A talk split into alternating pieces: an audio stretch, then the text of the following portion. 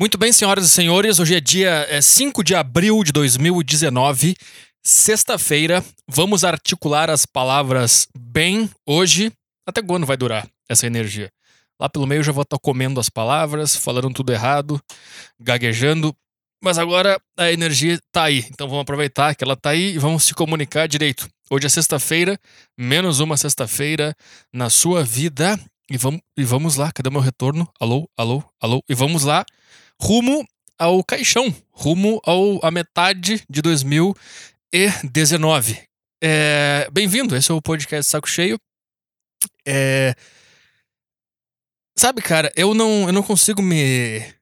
Eu preciso explicar. Vai que alguém entrou de paraquedas aqui, agora, clicou lá no. Um, um, um, um tigre. Um tigre clicou no Spotify. Peraí que meu retorno tá. Voltou. Um tigre clicou lá no, no Spotify, deu play nesse podcast. Ele achou que ia ser um, um podcast da Podosfera, onde a gente discute uh, os problemas do Brasil e do mundo. A crise na Venezuela, de quem é a culpa? É da esquerda ou é da direita? E o nazismo, é de esquerda ou é de direita? Aqui, a minha opinião é a que interessa. E eu vou te dizer agora qual é a verdade sobre as coisas. Esse negócio do nazismo ser de esquerda ou de direita é uma loucura, né, cara? O cara, o Hitler, ele era bom nesse negócio aí. Ele, ele conseguiu criar um negócio tão ruim que as pessoas ficam jogando um, um pro outro como se fosse uma batata quente. Lembra daquele. Tinha um, tinha um brinquedo da Eliana, eu acho que era. Acho que tu botava água e aí tu apertava um botão e aí tu começava a jogar entre os teus amigos. E daí aquele negócio decidia explodir em determinado tempo. Era um tempo aleatório. Lembra disso? E aí ficava um círculo. Claro que vocês não lembram disso. Vocês são todos uns merda agora com smartphone, né? Eu sei. Vocês não fazem, vocês ficam jogando Candy Crush. Não sei se existe mais isso aí. O que, que vocês jogam agora? League of, Le League of Legends. Se bem que é, é gay também ficar jogando uma bolinha que vai explodir de água. Mas era o meu negócio gay. O meu negócio gay é melhor que o teu negócio gay. é, e daí ficava jogando aquele negócio. Eu acho que o nome era Batata Quente, uma coisa assim. E daí ficava jogando um pro outro. E daqui a pouco ele explodia na mão de alguém. Isso é o nazismo hoje. Tu fica jogando esse negócio. E daí, e daí, tipo assim, qual é o grande lance desse, dessa discussão do nazismo ser de esquerda ou de direita? Porque todo. Cara, na minha, na minha visão de ignorante, eu acho que tem. Eu acho que tem tudo ali. Tem de esquerda e tem direita no nazismo. Eu acho que, eu acho que ele não. Acho que ele não se importava com isso. Eu acho que ele fez um negócio e tinha tudo ali. Tá? Mas esse é o ponto. Mas o que, que é? Eu perdi, perdi meu ponto de vista aqui. Essa, essa é a solidez das minhas opiniões nesse mundo. Ela aparece e aí quando eu vou falar, eu lembro de outra coisa, e daí quando eu resolvo falar do negócio que eu queria falar, eu esqueço. Essas são as, as minhas opiniões. Eu seria um péssimo político. Se me dessem a palavra no Congresso Nacional, eu ia começar a falar e daí eu ia reparar que, sei lá, o microfone era cinza. E eu começar a perguntar por que, que fizeram o, microfone cinza. Aí o presidente da Câmara ia falar: deputado, acabou seu tempo. Aí eu ia falar: não, peraí, só tem o meu ponto que era. Peraí, era aquele negócio. Tudo negócio que é importante. Aí eu, esse ia ser o político. tá, o que, que eu tô falando do nazismo, né? Porque, qual é o grande, por que, que a esquerda joga pra direita e a direita pega e joga pra esquerda? E eles ficam jogando a batata quente um pro outro. Porque em algum momento vai explodir, entendeu? Tipo, o grande medo é que em algum momento o, algo nazista aconteça, entendeu? Só que daí, se a narrativa de que o nazismo é de esquerda estiver em, em, em voga no momento que acontecer alguma coisa de, de, de, nazismo na sociedade, aí a esquerda vai tomar a culpa, entendeu? Só que se, se a esquerda conseguir dominar o discurso e dizer que o nazismo é de direita e algo nazista acontecer na sociedade enquanto o nazismo tá na direita e aí a batata, a batata explode na mão da direita, daí a direita não quer, então eles ficam se jogando um pro outro negócio enquanto aquele troço não explode. Eles ficam, não, não é meu, não é meu, é teu, é teu, não é, não, é de esquerda, não, é de direita, não, é de é, é isso aí, cara. Isso aí é o nazismo. Parabéns, Adolf Hitler, você conseguiu criar uma coisa que é. Não tem mais nada no mundo que as pessoas façam. Cara, nem, nem racismo acontece isso. Se alguém, alguém chama outra pessoa de racista, a pessoa fala no máximo: Não, eu não sou, eu não sou. Não fica, não escreve um artigo Não faz um documentário pra provar que o nazismo é de esquerda, entendeu? O que será que um nazista pensa quando ele vê isso? O que será que ele pensa? Ele- será que ele não fica. Por que, que vocês não falam que eu sou nazista? Eu tô aqui, eu sou nazista. Imagina se alguém recorta isso aí e bota no YouTube. Acabou minha carreira. eu não sei, eu queria entrevistar um nazista, conversar com ele. Só que não, não perguntar, e por que que tu odeia os judeus? Todo, lê os livros. Lê os livros, eles sabem, eles já explicam lá. Lê o Hitler, ele explica. Eu quero saber o que que tu sente quando tu vê as pessoas discutindo se nazismo é de esquerda ou de direita e não te dão o crédito por ser quem tu é. o cara entra na, na mente do nazista, ele começa a chorar no meio da entrevista. O cara consegue tirar um pouco de sensibilidade daquela alma perdida. É. Por que, que eu tô falando disso, cara? Porque eu não sei. Eu tô, adorando, eu tô adorando, cara. Eu vou te falar uma coisa, cara. Eu, no, no, no segundo turno, eu votei no Bolsonaro, mas eu não tava pensando na, na- nas medidas que ele ia tomar, o que, que ele ia fazer. Eu não acredito que ninguém possa salvar o Brasil ou nada de, de nenhuma coisa, porque é isso aí. A vida é um beco sem saída e não existe. O político não é o cara que vai, vai inventar uma porta no beco sem saída e a gente vai conseguir achar o paraíso do outro lado. Não existe. Paraíso não existe. É um beco sem saída.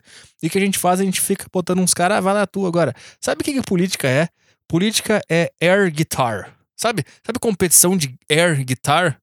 Sabe o que é isso? Por que é uma merda falar inglês quando tu é brasileiro? Air guitar. Se fosse um americano, ia ser do caralho. É. Sabe, sabe o que, que é? Porque, tipo assim, cara. Eu entrei numa teoria aqui que eu não elaborei muito. Essa teoria eu inventei no banho essa semana, eu acho. Aí eu achei aqui o engate eu jogar ela e agora eu tô percebendo que ela não é tão boa assim e que eu não sei como desenvolver ela. Mas vamos lá, vem comigo. Vem comigo que esse é o podcast Saco Cheio. Aqui eu não sei de nada. Eu começo isso aqui, eu não sei o que vai acontecer, cara. Eu não sei o que pode acontecer isso aqui, tá? É. Por que, que, que, sabe que tem competição de air guitar, gui- gui- guitarra invisível, sabe? Aí os caras botam uma música e o cara que fizer melhor o, a- os movimentos ali, que ele simular melhor a guitarra. Cara, isso na verdade, isso é política. Tu olha uns caras fazendo nada. Tipo, ele não tá com uma guitarra na mão tocando e tu tá ouvindo o som. Tu tá pensando, ah, ele toca esse acorde, sai esse som. Então alemão não, ele tá, ele tá fazendo nada. E daí a gente, a gente se. Não, não é muito. Puta. Tem alguma coisa nessa, te, nessa tese que é boa. Eu não sei onde tá. Eu não sei onde tá e eu não quero trabalhar nessa ideia agora. Mas é. Eu tô, me- eu tô me recusando a, a entregar os pontos agora. Eu quero que essa premissa funcione. Tá, O que que tu, que que tu faria? Que que tu sentiria se tu entrasse num, num lugar e aí tivesse 5 mil pessoas divididas brigando pra decidir quem é o cara que tocou a melhor guitarra invisível? Tu não ia pensar, cara, mas ele- eles, eles, nem, eles nem sabem tocar guitarra. Por que, vocês estão. Eles estão fingindo que eles estão. Eles não sabem tocar guitarra, então por que vocês estão brigando? É a mesma coisa com política. Ninguém sabe de verdade como resolver as coisas. Então eles ficam tocando guitarra imaginária, que é o discurso presidente, é o discurso da campanha, é isso? É isso? E aí as pessoas ficam brigando pra ver quem é que sabe fazer um negócio invisível. Eu não, eu não entendo. Mas o que, que eu tô falando? Ch- Chato, chato. Qual é o. O que, que eu tô falando? O que, que eu tô falando? Esqueci. Eu esqueci totalmente que qual era o meu, o meu ponto. Seu tempo, deputado. Vou ficar usando isso pro resto do podcast. É. Por que eu tô falando disso, cara? É, sim, porque eu tô adorando. Porque eu votei no Bolsonaro. Não porque eu acho que ele vai resolver nada, mas porque eu tinha certeza que alguma coisa diferente ia ocorrer. E quando rolou aquele negócio do Golden Shower, eu pensei, foi, foi para isso que eu vo- votei nesse cara. Foi pra isso, eu queria ver isso, eu queria ver isso acontecendo. E agora, eu não sei o que aconteceu, uns caras se chamaram de Tigrão, de Tchutchuca, e o outro cara ficou puto. Era isso que eu queria ver, cara. Era exatamente isso que eu queria ver. E pra, para, os- para o meu patamar, de, patamar de exigência é, política, esse governo está sendo perfeito. O que, que, que a gente tem em três meses aí? Ele, ele numa reunião de chinelo e, e- e camisa do Palmeiras, é Golden Shower e Chuchuca. Era exatamente isso. Esse era o único cara que podia promover um país assim. e eu tô adorando. É muito bom. Eu não entendo como é que as pessoas conseguem ficar brabo e discutir. Nossa, um absurdo o, o, o, o chamar de, de Tigrão e de Tchutchuca. tem, que, tem que ter nível. Cara, ele é, um, ele é um cara, cara. Ele é um cara. Não é porque ele tá num, num prédio que disseram que é o Congresso que ele vai deixar de ser um cara. Eu prefiro, eu prefiro ver isso que tá acontecendo agora, cara. Eu prefiro. Eu prefiro ver o ser humano e não. Não qual é a outra alternativa? Criar regras éticas e morais. Ai, o político ele tem que falar assim. Na verdade, tu tá dizendo que tu quer ser enganado mesmo. Porque o cara, ninguém fala desse jeito, ninguém. Não existe regra.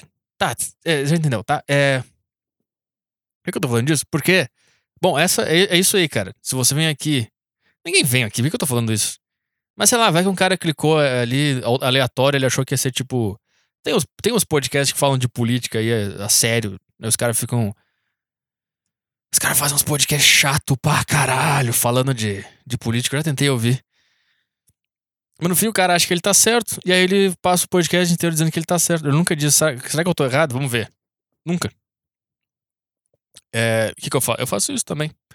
Só que daí eu digo, antes de falar as coisas que eu acho que são certas, eu digo que eu sou ignorante e que eu sou burro. Daí eu te engano. Daí tu pensa, ah, esse cara aí, ele é diferente. Não, sou que nem todo mundo, cara. Eu sou um merda. É isso aí. Mas qual é a minha opinião? Eu não tenho opinião. Qual é a minha opinião? Não sei. A minha opinião é não sei. Qual a sua opinião sobre. Sei lá. Faz qualquer pergunta para mim aí. Manda no e-mail. Qual a sua opinião sobre. E me dá um problema da sociedade aí. Vamos fazer esse novo quadro do podcast você manda no e-mail sacocheiopodcast.outlook.com. Não manda e-mail pro contato arroba Arthur Petri com relato, com pergunta que eu deleto tudo. Lá é e-mail profissional, tá? Uh! Manda pro sacocheiopodcast.outlook.com. É lá o e-mail que eu leio nos podcasts. Então a gente pode fazer um novo quadro aqui. Eu queria retomar o quadro Vai Tomar no Cu para você descarregar a sua raiva. Lembra que tinha em 2014 o quadro Vai Tomar no Cu para você Vamos fazer dois quadros novos, tá? Vai tomar no cu é para você mandar, não é para mandar abraço. Sabe que programa de rádio tem mande um abraço aqui. Eu quero mandar um abraço. Não, manda um vai tomar no cu aí. Só que tem que ser rápido, curto e simples. Não pode ser um parágrafo. É quero mandar um tomar no cu para tal pessoa, tal tal instituição, tal coisa. Vamos fazer isso aí, tá? Aí manda no título vai tomar no cu para eu botar numa pasta de vai tomar no cu, tá? E o outro quadro é sei lá, eu não sei como é que pode ser, mas manda uma, manda uma questão de sociedade, algum problema que tem no Brasil aí que os caras estão tentando resolver, me manda e eu vou resolver aqui no podcast, eu vou tentar resolver. Qualquer coisa. Qualquer coisa, economia, sociedade, política, infraestrutura. Como resolver o, o, problema do transporte público no Brasil? Parem de transar. Não, transa, mas goza fora. Faz alguma coisa. Esse é o único problema. O ônibus tá lá, o transporte público tá lá, o, o metrô tá lá. Tu, tu, consegue entender o quão arrogante o ser humano é? Que os caras construíram um negócio que anda a, a 500 km por hora por baixo da terra. E daí os caras, aí tá lotado. Sim. Que, que, foi, foi, foi, o, foi, o, foi o João Dória que fez 7 milhões de pessoas. Foi o, foi o dono da frota da, do ônibus? Não, foram vocês. Então para! Quer, quer, resolver, quer resolver o ônibus lotado? Diminui pela metade a taxa de natalidade. Pronto. Tá resolvido o problema. E libera o aborto também. Libera.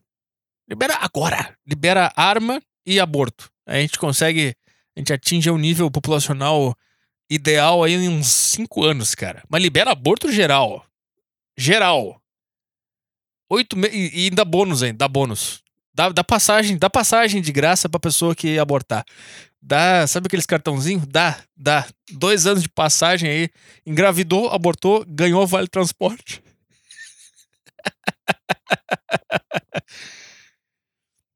é... Tudo isso para falar, cara, que não são as grandes coisas que me incomodam, entendeu? São as pequenas coisas. Como, por exemplo, quando chamam aqueles óculos de. Sabe aqueles, aqueles troços que os caras botam e eles, eles andam. Como é que é o nome? VR? VR? Não sei como é que é o nome. VR? Não sei como é que é. Eles chamam aquela merda de óculos de realidade aumentada. E aí tu fica, cara, isso não é um óculos de realidade aumentada. O óculos de realidade aumentada, os caras já inventaram há muito tempo. Ele se chama binóculo. Ele já existe, cara. Sabe o outro? Microscópio. Esse aí aumentou a realidade pra caralho. Aí os caras fazem um, um, óculos que os caras ficam que nem uns abobados, mexendo o corpo no meio do nada. Só que na cabeça dele ele tá descendo uma montanha russa que não existe. Aí os caras falam, isso aqui é a realidade aumentada. Não, isso não é a realidade aumentada. Isso aí é a virtualidade aumentada, caralho. Tu quer a realidade aumentada? Tu vai no Beto Carreiro de binóculo. Isso é a realidade aumentada, cara.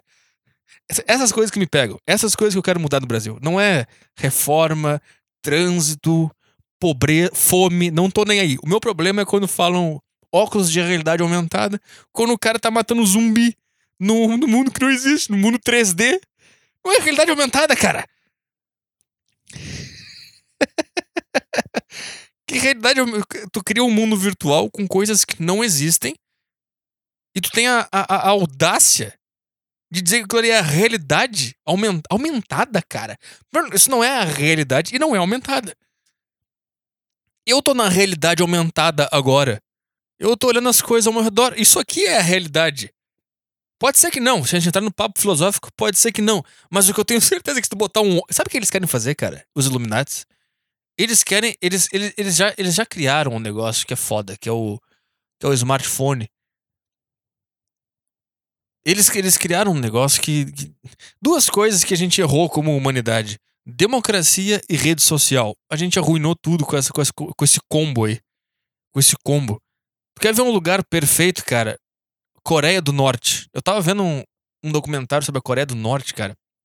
Não lembro se era brasileiro, acho que era brasileiro, cara. E o cara foi na Coreia do Norte e a missão do cara era mostrar como a Coreia do Norte era um lugar ruim. Como, meu Deus, lá hum, as pessoas. Hum, lá não. Lá é ruim, lá é ditadura. Tá? Aí o cara, o cara andava na rua, na, na, no centro da cidade, no, na cidade normal, né? Daí as pessoas andando pra lá e pra cá, ninguém chorando, ninguém, ninguém berrando, ninguém correndo, todo mundo normal, andando pra lá e pra cá, transporte público, almoça, trabalho, mesma coisa do que aqui. Tá? E daí ele, ele. Eu acho que acontece quando o cara vai lá provar que a Coreia do Norte é uma merda e nada tá acontecendo, o cara fica, tá, e agora? Daí ele começou a entrevistar as pessoas. Aí, ponto inicial: ninguém soterrado no smartphone. Ninguém. Ninguém com, com um troço na cara. Ninguém, olhando para baixo. Ninguém fazendo isso. Todo mundo olhando reto, socializando, falando com as pessoas, seguindo sua vida, andando normal, tá? Aí ele chegava para perguntar para as pessoas, com um tradutor do lado, aí ele perguntava: Ah, você conhece Facebook? E aí a pessoa falava não. E aí aquilo ali era pra. Nossa, que povo atrasado! Aí, ah, você conhece Instagram? E a pessoa falava não. Aí eu, nossa, olha só! Meu Deus, ó, a ditadura aqui, ó. Aí tu ficava, tá, cara, isso aí é o que a gente tá tentando fazer, fazer aqui no Ocidente. Aqui na, no Ocidente, não sei se Coreia do Norte é Ásia, né? O Oriente, sei lá, foda-se. Merda. Odeio quando eu tento falar coisa que eu não sei. e, ou seja, minha vida inteira, Arthur, é. Mas é o meu ponto, qual é o meu ponto? Eu não sei qual é o meu. Perdi aqui. Ele foi pro caralho agora. Mas agora, aqui na, aqui na, na democracia, aqui onde não tem ditadura, a gente está descobrindo que rede social e smartphone vicia tanto quanto droga. Que, que dá uma, uma tela para uma criança é a pior coisa que tu pode fazer. Tá? E agora, aos poucos, está criando um movimento de pessoas que estão tentando desligar o celular ou, ou, ou ter menos tempo na, na rede social e tal. A gente está começando a tentar fazer isso porque a gente percebeu como é ruim.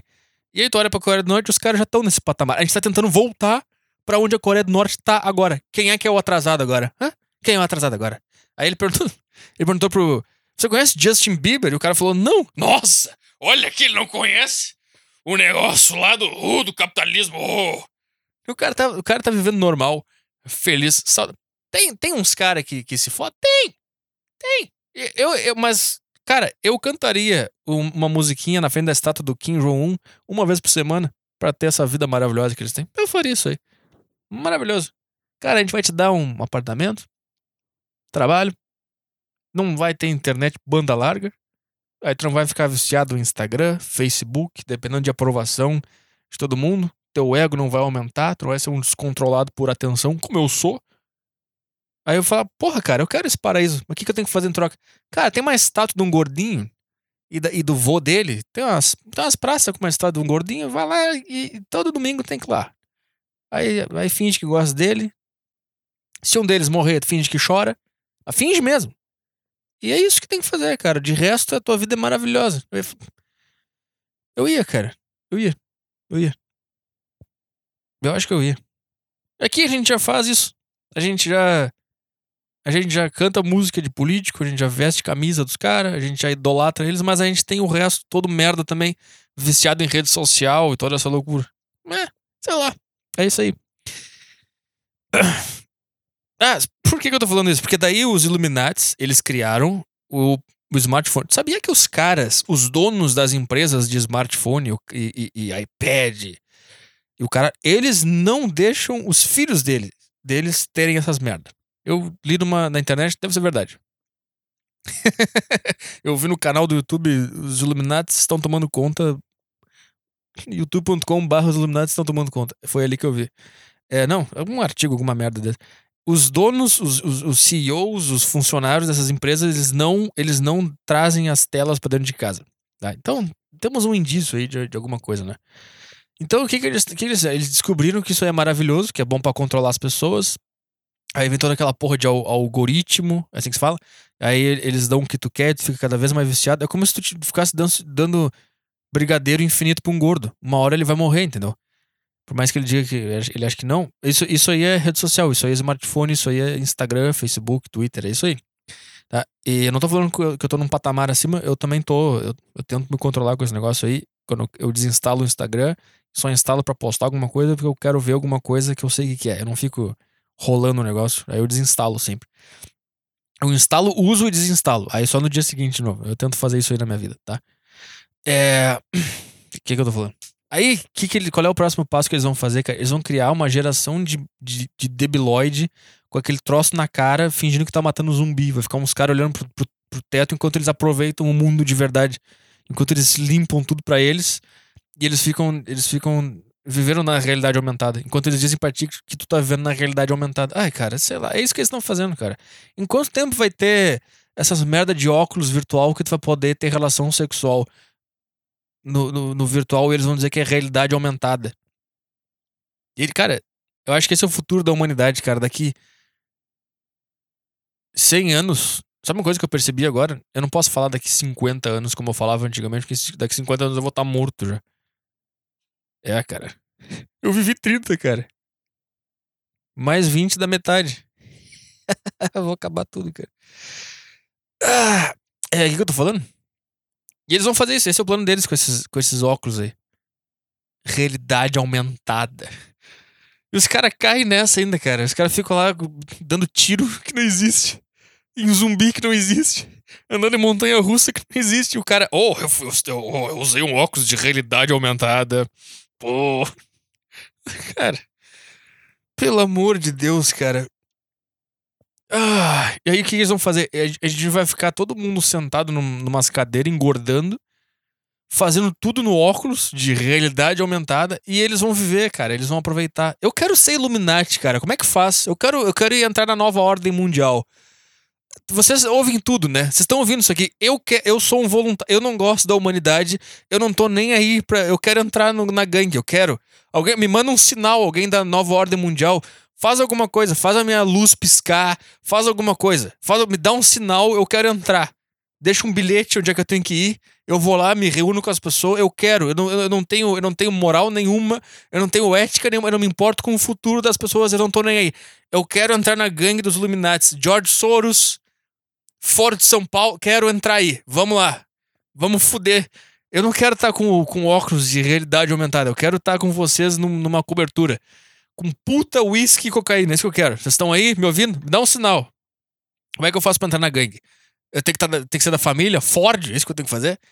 Me dá uma prima feia aí, eu caso com ela, não tem problema. Tô aí, vambora.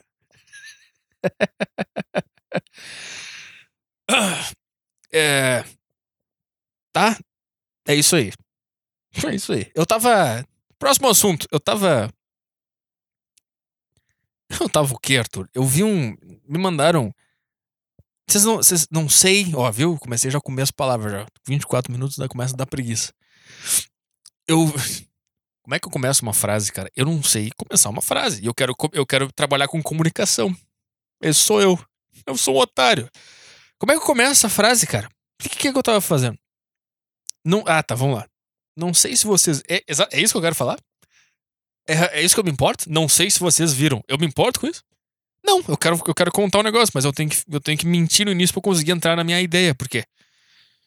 Por quê? Por que, por que nada pode ser 100% real? Eu vou mentir então, vamos lá. Eu não sei se vocês viram, se vocês acompanharam o caso do duas meninas, duas duas cadelas, posso chamar assim? Elas foram num Bob's Aí elas começaram a xingar um atendente lá do Bob's, que tava varrendo o chão. E, tipo, 90% do xingamento delas pro cara era que ele era feio, que ele era horrível. E lá pelas tantas elas enfiaram um racisminho. Racis, racisminho. Existe assim? racisminho.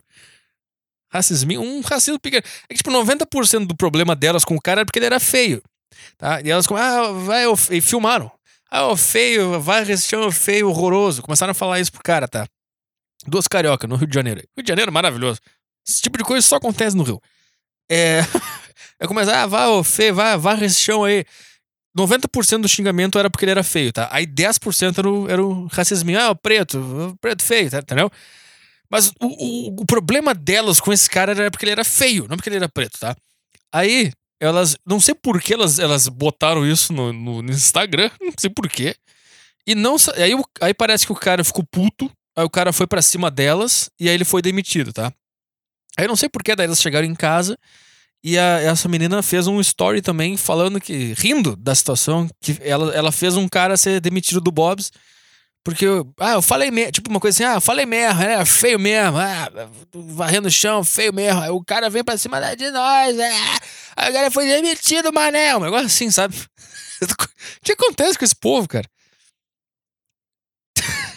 Que acontece com os negócios, cara? É, é uma, é uma esquete gigante, cara. Eu, eu, eu cheguei à conclusão que o Rio de Janeiro é o porta dos fundos da, acontecendo. Tipo, tu, tu chega no Rio de Janeiro, parece que vai, vai ter um câmera, diretor, coisa de luz em todos os lugares. Um cara na praia, um cara no bar, um cara no Bob's, um cara no estádio, um cara. Todos os lugares é um, é um pó dos fundos o negócio, cara. Todo mundo é assim. Porque tu vê o pó dos fundos, tu acha, é isso aqui é uma caricatura. Os caras não falam assim, os caras não são assim. Não, eles estão relatando o que é o Rio de Janeiro de verdade. Bom, daí ela começou a falar esse negócio. O cara foi demitido, daí ela voltou para casa, fez mais uns stories falando, e aí ela faz um story e ela fala assim: Ah, eu falei mesmo, que o cara era feio mesmo, o cara era feio mesmo. Não era nem porque ele era preto, não, era porque era feio. Ela fala isso do cara, tá? Bom, obviamente isso aí deu uma, uma puta merda do caralho, né? Ficou conhecido aí na internet, aí ela, as mulheres se fuderam, viraram as racistas do, da internet e tal. E, e foi essa a revolta, tá? Então o que, que a gente tira de lição dessa história toda, cara? Se tu quiser humilhar alguém, humilha porque é feio. E se atenha à feiura. Não joga raça no meio. Aí tu pode, pode ofender geral. Aí, aí, aí tu pode humilhar, pode falar que é feio pra caralho, pode fazer o cara se sentir uma merda. Se tu ficar só no fato de que o cara é feio, não vai acontecer nada contigo. Aí se tu botar 10% de racismo, aí tu tá fudido. Esse é o grande problema. O que, que a gente tira de, dessa história, cara? Que, é, que o feio que é quem se fode de verdade. O cara feio. Eu duvido que o que pegou nele era, foi o, o chamar ele de preto. Ele vai, eu sou preto mesmo. Mas duas mulheres chamando o cara de feio. Foi isso que fez ele, ele ir pra cima da, das meninas. Porque é isso que pega no homem. É isso que pega. Ser humilhado por mulheres. Esse, cara, essa é a pior coisa que pode acontecer na existência de um macho. É ser humilhado pela fêmea, cara. É isso que aconteceu nesse negócio. Se elas não tivessem chamado ele de preto, ninguém ia dar a mínima. Ninguém ia dar a mínima. Provavelmente eh, mulheres iam, ah, é feio mesmo, esse merda. Feio tem que morrer mesmo. É isso aí. Essa é a visão geral. Essa é a visão, cara. Eu tô aqui para defender os feios. Porque eu me sinto feio. Mais que as pessoas falam que não, eu me, eu, eu me conheço. Eu me vejo todos os dias. Tu não me vê todos os dias, eu sei. cara, é que nem a tua, a tua mulher aí. Tu vê ela todos os dias acordando, tu pensa, nossa, que coisa horrível. Eu vejo ela na rua e eu penso, nossa, maravilhosa. Entendeu? Só que tu tá me olhando pensando, não, cara, ela é horrível. Se, se tu tirar ela de mim, tu vai acordar com ela e tu vai pensar, ah, ela é horrível mesmo. E daí vai ter um outro cara que vai olhar, não, ela é linda pra caralho, vai ver ela no ônibus, na, na rua. E é assim, cara, é isso aí. Todo mundo é feio no final das contas. Acho que essa é a minha conclusão. Será que é? Eu não sei. Mas é isso aí, cara. Esse é o grande problema. Quer humilhar feio? Quer xingar feio? Quer fazer um feio ser demitido do seu trabalho? Faz que não vai acontecer nada. Só toma cuidado para não jogar racismo no negócio, no caldeirão. 10% de racismo. Acho que um, se tu for 99% certeiro no teu negócio e humilhar a pessoa porque ela é feia, se tu errar 1% e chamar de preto, aí acabou. Aí fudeu. Aí fudeu. Outra coisa também foda é que todo mundo fica, fica revoltado por causa do racismo. Os negros ficam brabos com as mulheres por causa do racismo. E os feios, os feios não nem se manifestam. Os feios não, não têm um grupo, eles não, eles não vão eles não vão se defender, escrever um artigo, fazer um vídeo falando sobre o preconceito que os feios sofrem há anos, desde o primeiro dia do ser humano. O preconceito contra feios ele é muito mais antigo do que o preconceito contra pretos. Há muito mais. A primeira coisa, a primeira reação do ser humano foi de preconceito contra o feio. Nossa, feio. Só depois que daí começou a vir cientista e começou a fazer um teste de QI, começou a ver essas loucuras aí, daí os caras começaram a dizer que preto era inferior. Aí só aí que começou. Só quando inventaram a ciência que começou esse troço aí. Agora, o, o instinto, o preconceito natural do ser humano é e sempre foi contra feio. E nunca teve nada contra. Acho que tem, né? Só mulher, mulher, mulher. Mulher feia se junta. Mulher feia se junta. É o padrão de beleza. É, é eu sou bonita assim. Agora, homem feio tá fudido. Homem feio tá fudido, porque ele não tem como se juntar em grupos e falar isso, a gente é feio mesmo. Não sei por quê. Por que, que a mulher ela consegue fazer? Por que, que mulher feia se junta e vai pelada numa praça? Por que, que elas conseguem, né? A gente não consegue. Não sei por quê. Não sei. Aí, aí tá uma boa questão para ser entendida. Por que a mulher feia se junta em grupos e, e, e exige e, e, e, fala, é feia, eu não tenho padrão não, eu sou bonita assim. E o homem não faz isso. Que tipo assim, Aconteceu isso, tá? Duas. Cara, imagina, imagina se fosse dois caras que fossem no Bob's e começassem a humilhar uma mulher porque ela é feia. Nem, e nem falassem de raça. Só falassem que ela era. Ah, oh, feia. Faz esse hambúrguer aí horrorosa. Aí, ó. Feia pra caralho. Cara, no dia seguinte, todas as mulheres feias do Brasil iam se unir, iam fazer passeata, iam fazer vídeo, iam fazer é, é, abaixo assinado pra achar os caras. O problema dessas duas mulheres foi ter falado preto. Esse foi o problema.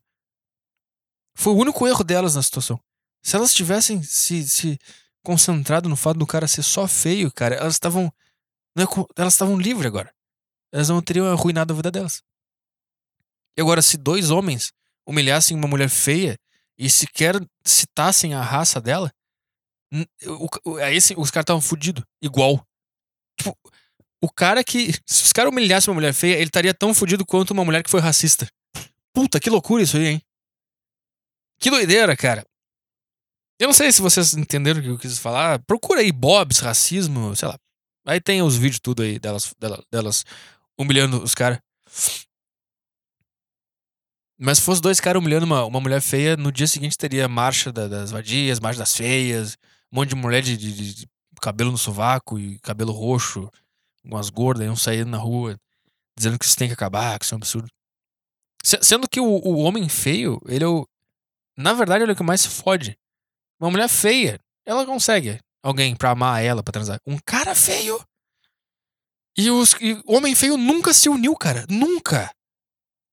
nunca, nunca teve. Nunca. Jamais na história da humanidade os homens feios se uniram. O homem feio, quando ele percebe que ele é feio e que ele é, que ele é humilhado, e que as mulheres não querem. Sabe o que ele faz? Ele, ele ah, foda-se. Ele fica em casa. Ele começa a jogar League of Legends, participar de, de, de esportes. Mas ele não vai pra praça pelado, dizendo que as, as mulheres têm que aceitar ele. Que loucura isso aí, cara. É. É isso aí, cara. Acho que é isso aí. É. Eu não sei. Se tem mais alguma coisa pra falar. Acho que esse assunto tá- já deu. Eu vou abrir o, o- a minha caixa de entrada dos e-mails. É. Não sei se foi uma boa ideia eu ter gravado isso aqui sem almoçar. Agora eu tô quase desmaiando. Peraí que eu entrei no meu e-mail errado aqui. Ah, puta, eu esqueci de falar, cara. Eu tomei a vacina da febre amarela. É... E como eu tenho problema com. É que se você não ouve meu podcast toda sexta-feira, não quero explicar a história inteira, mas eu tive que tomar a vacina da amarela porque eu vou viajar, tá? E eu sou um viadão que tem medo de agulha. Não é medo, não tenho medo, mas eu, eu, eu- me dá uma agonia, me dá, me baixa a pressão, eu desmaio, é uma merda. E daí eu fiquei essa semana inteira, essa primeira semana de abril aqui, todos os dias eu, eu vou lá, eu vou lá, tomar vacina, eu vou lá. Daí eu, aí eu, tá, não, às três eu vou. Aí, não, não, às quatro eu vou, às quatro eu vou, não, às cinco eu vou. Aí, não, às seis vai fechar lá. Ah, então eu vou amanhã. Eu fiquei a, a semana inteira assim. Aí ontem eu tomei, eu tomei coragem e eu fui, não sei. Não sei qual foi a força mental que eu fiz pra ignorar totalmente o meu medo de agulha e, e caminhar 20 minutos até o, o- o centro de saúde lá. E centro de saúde público é uma, é uma, é uma experiência interessante, principalmente na, no setor das vacinas, porque, porque tu entra lá e aí. Eu não, eu não sei que, se Deus fez isso, mas não sei. É, é impossível. Não interessa a hora que tu for num hospital ou num centro de, de saúde, unidade de de- básica de saúde, vai ter uma velha saindo do hospital carregada por duas pessoas, segurando os bracinhos da velha. Sempre. Eu não sei se faz parte do cenário que Deus fez, se, se depois que tu que tu dá as costas pra essa velha, ela some e era Deus só quis fazer assim, isso é uma decoração, não sei, se ele programou a realidade pra ser assim. Sempre que tu passa vendo no hospital, tem uma velha sendo carregada por duas pessoas. Sempre. Com, com um esparadrapo na canela. Sempre, cara. e daí? E daí tu entra lá e é uma, é uma experiência interessante, por quê? Porque quem é que, quem é que usa o, o unidade básica de saúde, né? É, é pobre, né? Não tô falando mal, mas é, porque pobre é quem usa, porque é de graça, lá tá os medicação e tal. E aí é engraçado quando tu vai na- no setor de vacina, porque é um mar de pobre, aí tem umas crianças no chão, umas pessoas visivelmente, pobres, um cara com, uma- tatuagem no pescoço, tipo o Neymar, só que o cara achou que ele ia. Não sei o que aconteceu. Não sei o que aconteceu com esses caras, umas puta tatuagem na, uma cruz na, na, na testa, camisa do Real Madrid, um bermudão, um chinelo. Ele é uma galera assim. Então tu entra assim, é pobre, pobre, pobre, pobre, pobre, pobre, pobre, pobre, pobre, pobre, pobre, pobre, pobre, pobre, pobre. Tem um rico no meio do nada, assim, deslocado. Por quê? Por quê? O que acontece? Se tu quer viajar pra algum lugar, tu tem que tomar uma vacina, tu tem que ir na unidade básica de saúde. Então, mas se tu vai viajar, tu é rico. Então, é muito, é muito interessante ver, porque eu, eu cheguei no corredor, um puta calor do caralho. Um, aquele cheiro de hospital, cheiro de velho. Aí chega pobre, sai pobre. Eu não tô falando mal de pobre, só tô falando, só tinha pobre, o que eu vou fazer? Entra pobre, sai pobre, aí velho, aí ent- entra velho numa sala, sai velho. Entra pobre, sai pobre, as, as crianças. Aí tem um. Tinha um cantinho com umas mesinhas, uns brinquedos pras crianças. Aí as crianças jogando bolinha, as crianças de, de pé no chão, com, com o pé todo sujo, andando pra lá e pra cá. E umas famílias, uma, tinha, uma, tinha uma gordona com o braço todo tatuado, assim. Eu não sei, com short, não sei, cara. Mas, Sabe, eu só, eu só tô. Eu não tô falando mal de pobre, eu só tô falando que. Eu só. Eu só, eu só tô falando que. Eu tava nesse mar de pobreza e daqui a pouco eu avistei uma madame sentadinha, esperando pra tomar vacina, que provavelmente ela vai viajar pra Indonésia, sei lá que, que rico gosta de fazer, viaja pra. Sei lá, rico, Dubai, não sei o que. Tá fazendo tá toda, toda gatona lá, toda maquiada, com uma bolsa, sei lá, que custa 5 mil reais, um saltinho. E ela sentadinha, assim, esperando, esperando ser, ser atendida pra tomar vacina. E, e daquele meio, aquele caos, aquele negócio, aquele troço horrível. Sei lá, só uma observação que eu achei interessante, tá? E daí, cara, eu fiquei sentado naquele corredor quente, suando que nem um cavalo. Suando que nem um camelo e uma criança eh, berrando, andando pra lá pra cá, tropeçando. Aí ela tropeça e come- abre o berreiro, daí vem o pai. O pai tava com uma camiseta escrita assim: The zoeira never ends. Aí eu pensei, sério, esse cara reproduziu? Esse cara reproduziu?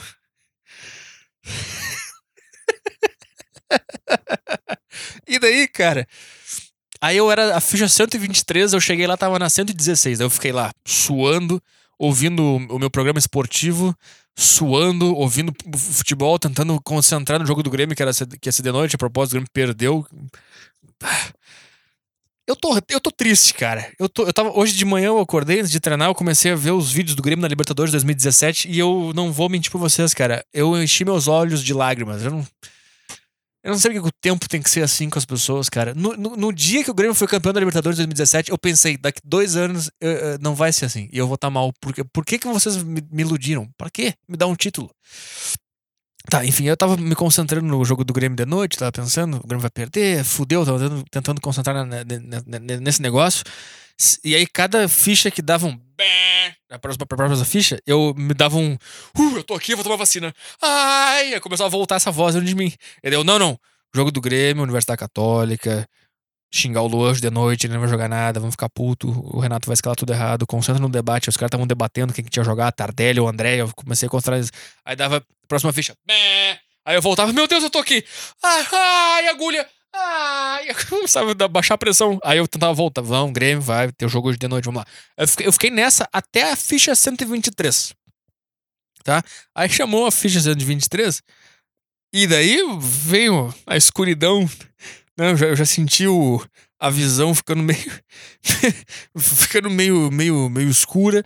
E daí eu entrei, eu acho que a pessoa, a, a, enfermeira já notou, porque eu acho que eu tava pálido, não sei. Aí ela, eu, oi, tudo bem? Eu, eu pensei, não desmaia, não desmaia. Se for desmaiar, espera pelo menos a agulha, né?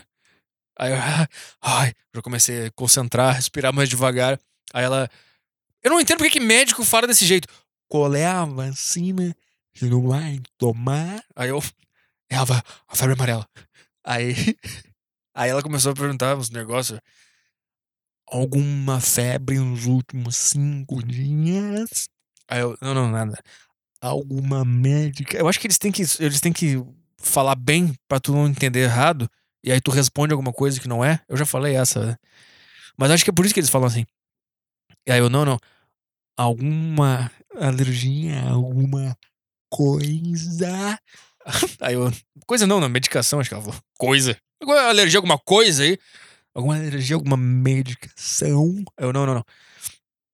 Aí, um documento de identificação, por favor. Aí eu dei minha, minha CNH.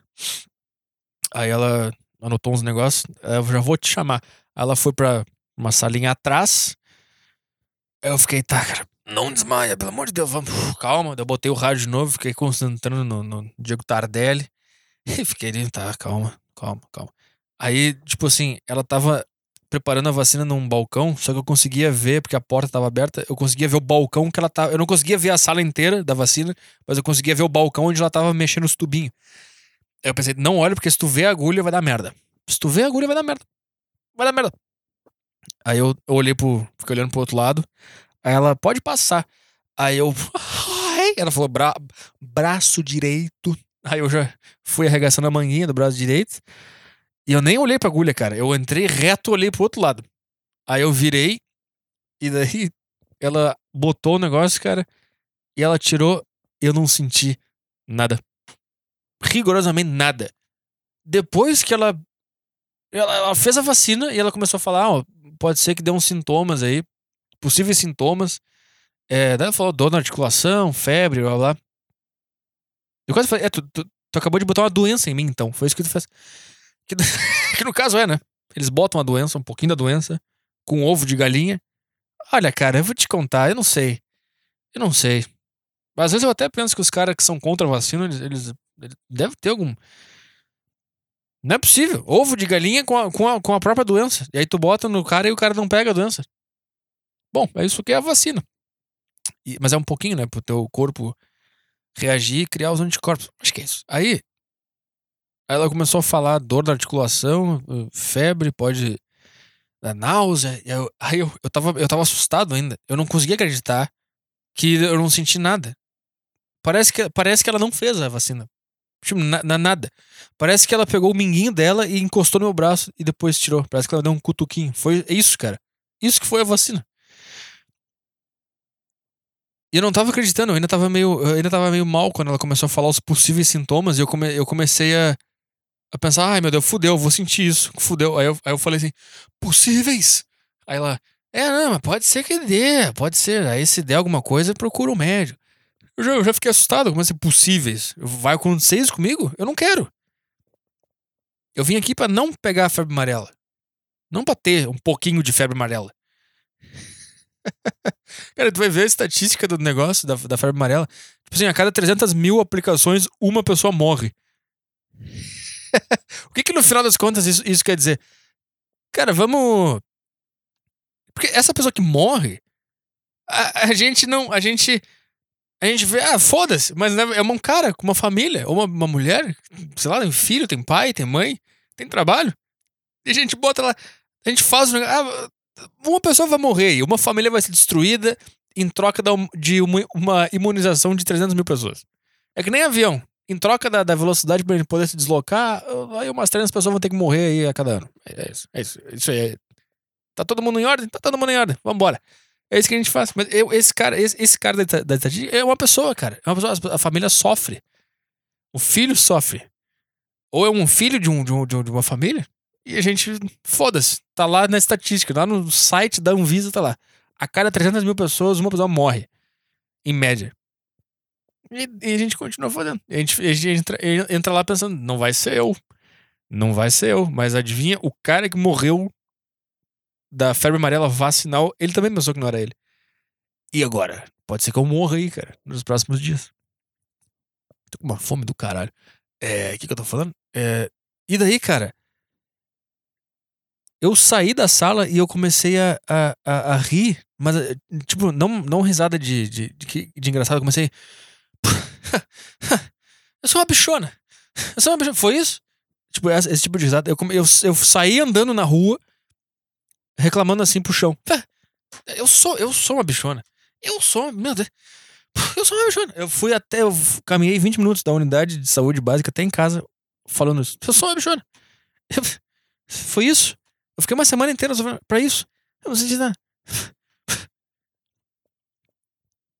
Essa foi minha história com vacina, cara. Acho que, acho que esse silêncio diz tudo. Que não tem um desfecho melhor que esse. Esse foi o desfecho. Uh, vamos lá. É...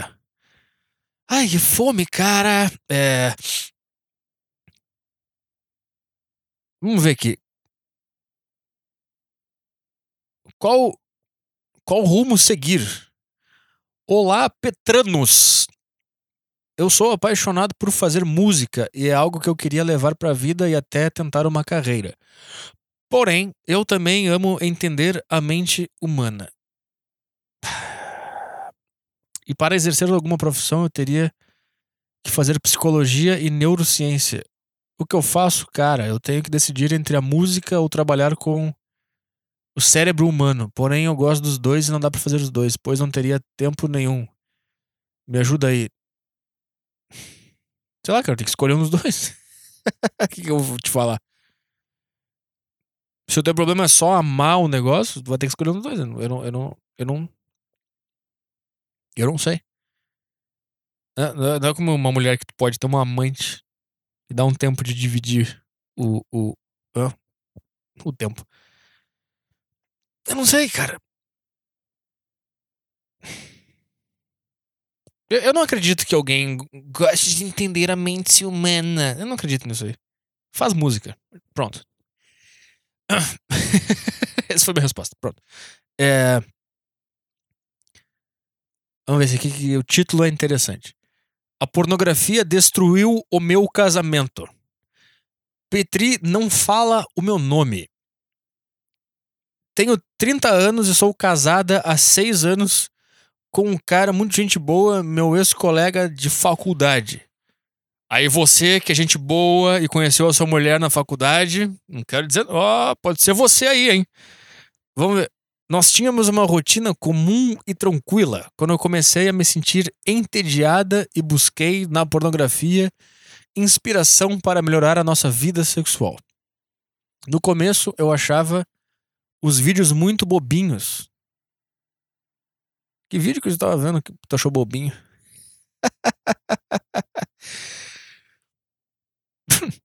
Passou na minha cabeça aqui, mas eu não vou dizer. Mas aos poucos descobri coisas que não imaginava existir. Hate fuck. Ah, esse é o, esse é o normal. Esse é o, esse, é o, esse é o padrão.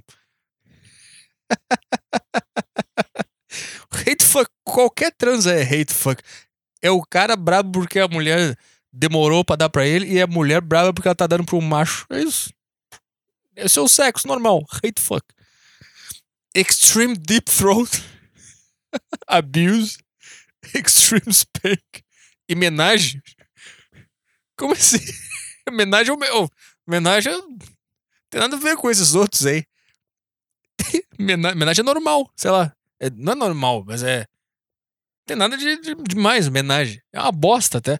Fiquei alucinada, até sonhava com os filmes. Com o tempo, as minhas transas reais perderam completamente a graça de vez. Só conseguia transar com o meu marido se imaginasse outros homens, parecidos com atores pornôs bem dotados e insaciáveis. Eu fechava bem os olhos para tentar esquecer o quartinho sem graça iluminado por lâmpada de abajur vagabundo que temos. Tá. Mas o que que tu fez pra, pra não ter um quartinho sem graça iluminado por uma lâmpada de abajur? Tu juntou dinheiro para comprar uma iluminação embutida no teto ou merda? Desculpa. Porra. Já tá de saco cheio do pau do cara eu entendo, não tem como comprar um pau novo pra ele, mas porra, tu, tu quer um quartinho melhor? Compra. Faz aí melhor, porra. Meu casamento acabou de, ve de vez quando decidi experimentar um pouco desse universo novo. Assinado Tory Black. em grupos em grupos secretos da internet de caras que tinham esses esse tipo de interesse. Grupos secretos de internet de caras que tinham esse grupo de interesse que o mundo normal, o WhatsApp, grupos secretos de cara que quer transar, que nem na pornografia, tipo o mundo inteiro. Uma fé? Que, que grupo secreto é esse? Como moro em São Paulo, não foi difícil encontrar caras interessados em homenagem. Como assim, como moro em São Paulo? Acho que qualquer lugar vai ter cara interessado em homenagem. No, no interior, no sertão, vai ter um cara. Bom, vamos lá. Talvez pela, por ter mais pessoas, é isso? É, é, tu pode parar numa estrada de, de chão no meio do interior com, uma, com, uma, com um cartaz escrito: Quero fazer uma homenagem. Tu vai conseguir homenagem. É, traí meu marido algumas vezes, participei de homenagens, encontrei adeptos, adeptos do sexo com uma pegada mais violenta, mas não foi como eu imaginava. Tu nunca tá satisfeita, mulher? Porra! Pô, é o abajur. Aí tu, tá, agora eu quero um cara que me, que me violente. Eu quero de violento, não é como eu imaginava. O que que tu quer? Tu quer tomar um tiro?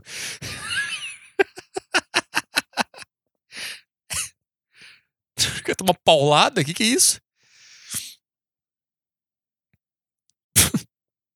Além da vida real ser muito diferente do pornô, senti muita falta. Senti muita culpa por ter. Por ter... Vamos lá, tu consegue. Por ter traído o meu marido. Aí, me senti um lixo de pessoa e não soube o que fazer com o meu remorso. Então decidi me separar. Eu pedi o divórcio, mas ele está insistindo para não nos separar. Porra, cara, puta merda, tu também. Tu relatou tudo para ele, detalhe por detalhe, ele, ele quis ficar contigo. Tu tem que terminar com ele por causa disso. Se ele falasse, não, vai te fuder, vagabundo, vai embora. Aí tu devia, aí tu devia querer reatar, porque mas agora o cara o cara aceitou isso aí? É, só que não tem jeito, nosso casamento acabou. Ainda bem, ainda bem que tu não aceitou, porque o cara nessa posição, ele tá. O que, que, tá, que, acontece com o cara que ele tá há seis anos casado? O cara. O que, que, que, que a gente faz, tá? A gente começa a ceder as merdas que vocês querem, tá? Daí uma mulher dá um like no nosso Instagram, aí tu fica puta. Daí a gente pensa, tá, eu não quero fazer a pessoa que eu amo puta, então eu não vou mais postar foto bonito Pronto. Aí a gente para de postar foto bonita. Aí tu quer ir na academia porque tu quer ficar gostoso, daí a mulher começa a dar umas indiretas. Ah, prefere ir na academia do que ficar comigo. Daí tu começa a parar de ir na academia, aí tu deixa, deixa de ser gostoso como tu era antes. Aí tu começa, tu era um cara que fazia várias piadas, tu era um cara sociável, tu era do caralho, e aí vocês vão no aniversário da, de alguém, e daí tu é sociável, tu é engraçado, e todo mundo ri das coisas que tu fala, e várias mulheres se interessam por ti, daí a mulher vai embora na, na dessa festa emburrada no carro. é isso que ela faz na minha cabeça. E aí tu fica, tá, puta merda, tá, então eu não vou mais, eu não vou mais sair, eu não vou mais ser assim, tá. Aí tu começa, o homem casado, né? Ele começa a diluir a personalidade dele. Não é diluir, ele começa a, a encolher. A encolher, ele começa a virar um merda. Porque é isso que a mulher faz o cara virar. O cara, a mulher faz o cara virar um merda. A mulher encontra um cara do caralho e ela pensa, ele tem que virar um merda comigo agora. Aí ele começa a virar um merda, tá? Só que daí o que acontece? Seis anos depois, o cara tá na merda. Ele é um merda, ele é feio, ele não tem mais, ele não sabe mais pegar mulher, ele não sabe mais fazer piada, ele não tem mais nenhuma habilidade social, o cara tá inseguro, o cara tá feio, o cara tá gordo, o cara tá na merda. Aí a mulher dele acaba com ele. Aí o que o cara pensa? Eu não tenho nada. Eu não, eu não consigo viver. Eu não, eu não vou conseguir viver uma vida de solteiro, porque essa mulher me reduziu ao nada, ao merda, eu sou merda. E daí que ele pensa, bom, então, eu, tá, eu aceito tu fazendo swing, mas pelo menos fica comigo, porque eu não vou saber viver como um merda por aí. Então, fica comigo. Eu sei que eu sou um merda, fica comigo. É, é, é por isso que o, é por isso que um homem casado ele tem resistência em, em deixar o relacionamento terminar, por mais que ele tenha sido traído, por mais que a mulher tenha feito esse tipo de coisa. Isso não é tipo, o fato dele estar tá se sentindo, se sentindo inseguro, sozinho e um merda é maior do que o nojo que ele sente pela, pela mulher ter traído ele. Ou pela raiva, não pelo nojo. Ou os dois, entendeu? Então é isso que tá acontecendo com ele. Ainda bem que não reatou com ele, porque é só, só não reatando que esse cara vai virar um cara do caralho de novo. Ele, ele, tem, ele tem que terminar esse lugar, ele tem que ir pra outro lugar, ele tem que fazer, ele tem que ser um merda por um ano, ele tem que começar a sair aos poucos de novo, ele tem que começar a voltar a ir pra academia, a, a, a aprender a ser inteligente de novo, ou, ou ser um cara legal de novo, a se vestir bem de novo. E é, é só assim que o cara vai ser do caralho. Puta, manter o cara na, nessa, esse relacionamento horrível só vai fazer o cara continuar sendo um merda para sempre. Isso, ainda bem que pelo menos tu teve essa. Sei lá, essa. Não sei como posso chamar isso, cara. No final dos contos, tu queria, tu queria dar, o cara não tava te comendo bem. Também é, é complicado, porque. Porque eu sei que o grande, o grande fator de desse cara ter virado um merda e tu ter tido algum, algum interesse em outros caras é porque ele se, deixou, ele se deixou ser reduzido a um merda por ti. Porque é isso que a mulher faz no relacionamento. Não é de propósito, não é consciente, mas a mulher vai, ela vai te ter. É, a mulher dá, ela, ela te conhece e tu é do caralho. Ela dá pra ti e ela quer ser tua mulher, porque tu é do caralho, tá? Só que quando oficializa que ela é a tua mulher, ela não é consciente, a mulher não faz de propósito, mas ela começa a te testar e ela começa a fazer coisas para tu deixar de ser do caralho, porque ela não quer que outras mulheres te achem do caralho. Só que o grande lance é, se tu resistir e tu continuar sendo do caralho, ela vai continuar contigo. Só que se tu começar a ceder, aí tu, tu tira, não tem mais rede social, porque a mulher dá like, tu para de ser do caralho, tu para de de se vestir bem, tu para de, de ter autoestima, tu para de, de cortar o cabelo, sei lá, começa, tu começa a, a, se reduzir a um merda pra tua mulher não brigar contigo. Se tu faz isso, eu não sei onde é que eu tô no ponto. Aí, aí ela vai te deixar. Porque esse é, esse, esse é o negócio da mulher, cara. Ela quer. Ela quer. Ela, ela quer ver se tu viraria um merda por ela. E se tu virar um merda por ela, significa que tu, não é homem para ela. Puta, é, é complexo. A cabeça delas é um negócio muito maluco, cara. Mas é isso. É um paradoxo do caralho. É um paradoxo do caralho. Tu nunca percebeu na. Tipo, em festa, em, em ambiente social, os caras que pegam mulher não são os caras que. que querem pegar mulher. Entendeu? É um cara que. Ele quer, mas ele não, ele não quer. Tipo, é um cara que ele é do caralho. Ele, ele, ele, ele tá no lugar, ele fala os negócios, ele faz a pessoa rir. Ele tá vivendo a vida dele. Ele quer pegar a mulher, mas não é. Ele não. Ele não. Ele não tá fazendo as coisas porque ele quer pegar a mulher. Então, o que eu tô dizendo é porque a mulher, ela não gosta do cara que quer ela. Entendeu? Óbvio que ela quer o cara, que o cara queira, mas tu não pode ser esse cara. Ela não pode sentir que tu precisa dela. Entendeu? Tu tem que ser um cara que tu tá acima disso e pegar ela é, é vai ser uma consequência porque tu é do caralho. Eu não sei, tô viajando aqui. Eu não sei, cara. Eu já falei que mulher pra mim é que nem Champions League. Eu nunca joguei, mas eu fico dando opinião. É isso. É que nem Libertadores, é que nem o, que nem o Grêmio. Fico dando opinião de como é que o time devia ter jogado, mas eu nunca entrei em campo. Eu sou eu com mulher, então é isso aí. Mas, é, sei lá, eu vejo isso. Sei lá. Vamos ver o que acontece aqui. Uh, só que não tem jeito, nosso casamento acabou, tá? Sei que você vai dizer que eu já tenho 30 anos e não vou mais encontrar um cara legal que queira casar comigo, mas foda-se. É, eu, eu não ia dizer isso. Na verdade, eu ia dizer. Eu ia dizer exatamente o que eu acabei de falar, cara. Que.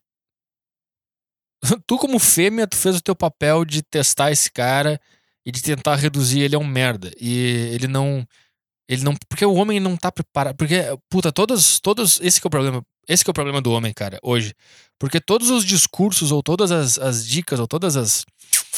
Todas as ideias que explorem alguma característica feminina ou alguma alguma, alguma coisa da psicologia feminina é, é taxado de machismo, de, de, de, misoginia, blá blá. Então, então, meio que criou uma blindagem. Tá? E aí o que, e aí, que acontece, cara? Tem, o homem não tá preparado para lidar com a psique feminina como a mulher está preparada para lidar com a psique masculina, porque a psique masculina ela já é explorada uh, por aí. Todo mundo já fala que o homem quer comer todas, que o, que o homem trai, que o homem pensa com o pau. Todo mundo fala isso. E a gente não. A gente, os, de novo, os homens não se unem, que nem os homens fez. A gente não se une para tentar criminalizar esse discurso, entendeu? Então é tranquilo falar que homem trai, que homem que, que macho é escroto, que homem hétero é não sei o quê, que o homem só pensa com pau, que o homem só quer sexo, que o homem é galinha, que o homem não consegue ser fiel. Isso aí é tranquilo falar e tá aí na sociedade, todo mundo fala. Então a mulher ela vai preparada para lidar com o homem. Agora, nós, a gente não. Só de eu estar tá falando isso aqui, já tem gente que, se, se cair de paraquedas aqui, que não me conhece, já vai. Opa, esse cara aí é machista, esse cara. Entendeu? Então, esse, esse tipo de blindagem, esse tipo de. Não é opressão, é blindagem. Esse tipo de blindagem a esse assunto faz um monte de homem não estar tá preparado para lidar com a psique feminina porque ninguém não fala, não, ninguém fala disso. E se o cara se o cara tiver algum contato com isso, e se algum dia ele resolver falar sobre isso, sei lá, numa roda do bar ali com os amigos, vai ter um mala que vai dizer: opa, isso aí, é, isso aí é machismo, esse discurso. Aí o cara vai se sentir mal e ninguém mais vai falar sobre como funcionam as mulheres, entendeu? Então elas ficam, elas ficam livres para fazer os negócios. Elas ficam livres. E elas podem ser exatamente como elas são, e ninguém tá preparado para lidar com isso. E se, se tu falar por exemplo, que o objetivo da mulher, da fêmea num relacionamento é testar o macho para reduzir a ele a, um, ele a um merda e abandonar ele, não pode falar isso. Isso é um, machismo. Mas é isso que acontece, isso é a realidade. As, as pessoas. Isso, eu vivi isso, milhares de homens viveram isso. Eu sei que as mulheres vão. Eu não faço isso! Porque não. É, assim, é a mesma coisa que a gente quando passa uma bunda, quando a gente tá casado e passa uma bunda na nossa frente, é automático o nosso olho se dirigir àquela bunda. E aí quando tu fala, a gente fala: "Não, eu não fiz isso". Entendeu? É a mesma coisa. Só que o nosso olhar para a bunda de outras é explorado, vira piada, todo mundo fala, é legal. Só que o, o, o, o você, as coisas que vocês fazem não pode falar. Por que eu tô falando isso? Porque é, eu acho que eu não, eu não vou te falar que tu não vai conhecer um cara legal que queira casar contigo. Não ia, eu não ia falar isso. O que eu ia falar é que parte da culpa foi dele. Parte da culpa é porque não se pode falar. E se, inclusive, se ele tivesse acesso a algum tipo de conteúdo que falasse como se preparar para um relacionamento, como a mulher funciona, ele ia ler aquilo e ele ia, e ele ia se sentir mal porque aquilo ali ia ser taxado como machista e ele não ia botar em prática igual. Então ele não ia estar preparado. E uma hora isso ia acontecer e ele vai ser um merda quando isso acontecer. ele vai aceitar ficar contigo depois do que tu fez, porque ele é um merda, porque tu reduziu ele a um merda. E eu também não, não me importo com encontrar um cara legal para casar. Não sei, quer casar? Quer casar? Não sei. Acho que, tu, acho que tu se entregou aqui, porque eu não ia falar isso. Acho que eu, isso tu tá sentindo de ti mesma. Quando tu fez isso, tu pensou, eu nunca vou achar um cara legal que vai querer casar comigo. E tu quis dizer que eu ia dizer isso aí. Olha o que tu fez aí, mulher. Tu inverteu um negócio aí. Não tenho nenhum interesse em amor romântico. Nada como dizer que troncar uma coisa. para provar que troncar essa coisa. É, meu casamento era morno, chato, sem emoção. É. Mas foi. É. Eu não, eu não sei, cara. É que esse é o problema. Se ele, se ele continuasse sendo aquele cara que tu conheceu com uma semana, que, que, que tinha a sacada na ponta da língua, que te pegou de jeito, que te encantou, que era foda, que tinha uma áurea do caralho, foi por isso que tu deu para ele na primeira vez, se ele continuasse sendo esse cara há seis anos, tu ia brigar com ele todo fim de semana, porque ele ia ser um cara do caralho, ia ter várias outras mulheres querendo ele, ele ia sair para jogar bola, tu encheu o saco, ele ia querer sair pra não sei o que, tu encheu o saco, vocês iam junto numa festa, ele ia ser do caralho, ia ter mulher olhando para ele, ele, ele, ele tu encheu o saco dele porque as mulheres olham para ele, aí ele ia pensar, tá, eu tenho que ser menos do caralho, aí reduzir ele essa, essa bosta que ele se tornou. Por isso que o casamento virou morno, chato e sem emoção. Porque é exatamente essa, essa é a briga, cara. O, a mulher vai tentar fazer o cara deixar de ser esse cara do caralho. E o cara tem que tem que ser firme e mostrar para ela: não, eu não vou ser um merda. E aí, essa é a, essa é a combinação que vai fazer vocês ficarem para sempre juntos, é isso? E o casamento vai ser do caralho para sempre porque vai ser assim. Vai ser ela testando ele para ver se ele ainda é um cara do caralho. E ele vai provar que ele é ainda um cara do caralho. E aí vocês vão continuar juntos, vai, vai ter emoção, não vai ser, não vai ser monótono, o tesão vai continuar. Só que se em algum momento ele pedir desculpa, ou ele, ou ele, parar de fazer alguma coisa que ele sempre fez, ou ele começar a ceder as coisas que tu quer, essa é a receita para virar um casamento morno, chato e sem emoção. Esse é o grande problema. Tenho como me sustentar sozinha, prefiro ficar solteira a ficar enganando e, e traindo, vivendo numa mentira. Tá. Mas eu não era assim antes de conhecer a pornografia. Sequer tinha muito interesse por sexo. Por isso queria dizer que concordo com o que você falou sobre a pornografia mudar a nossa mente para pior. Eu acho que eu não concordo mais com essa frase, cara. Eu acho que a pornografia não foi causa de nada. Foi uma consequência de de tu querer que um cara te coma como um homem. Só que a culpa desse cara que tu estava não te comer como homem também é tua e também é dele. Então, essa é a minha ideia geral. Essa é a minha ideia geral. Porque se tu pensar, tipo assim, por que, que um cara solteiro que não consegue comer ninguém vê pornografia? Porque ele quer comer alguém e não consegue comer ninguém. Daí a pornografia vem como uma consequência de ele não conseguir comer ninguém. Um cara que tem uma namorada e ele vê pornografia. Ele, ele tem uma namorada ele, ele vê pornografia porque ele quer comer outras pessoas. Porque tá, tá no DNA dele comer outras mulheres. Então a pornografia é uma consequência dele querer comer outras pessoas. E no teu caso também. Tu começou a ver pornografia como uma consequência porque o teu cara não te comia como tu queria que ele te comesse. Por isso que tu foi ver pornografia. E daí, a partir daí, a pornografia também começa a viciar e começa a mudar também a tua cabeça. Mas eu acho que a pornografia é uma consequência que se torna uma causa depois, entendeu? Ela não é, ela não é a primeira coisa. Sei lá, é isso, é isso que eu acho. Eu não sou, sou doutor em nada também. É... Vamos ler mais um aqui, o último. É... é Vamos ver aqui. O que, que é isso aqui? Fala Potrinho. Meu nome é Juan, tenho 19 anos e percebi que desde o dia que comecei a te acompanhar as coisas têm dado certo para mim. Conheci teu podcast há alguns meses através de um vídeo do Michael Kister e desde então me tornei ouvinte assíduo. Podia ficar aqui listando inúmeras coisas em que tu me ajudou, mas vou dizer só o principal que me trouxe maiores mudanças na minha vida e forma de enxergar o mundo. Tu basicamente falou aquela frase clichê abre aspas, o não você já tem, fecha aspas. Só que do jeito que eu precisava ouvir e me motivou a ter coragem de levantar do sofá para fazer as coisas que eu queria. Só nesses meses consegui só nesses meses consegui um emprego razoável, consegui melhorar, melhorar minha relação. Eu falei que no final do podcast eu não, começar, eu não consegui falar as palavras de, as palavras, as palavras.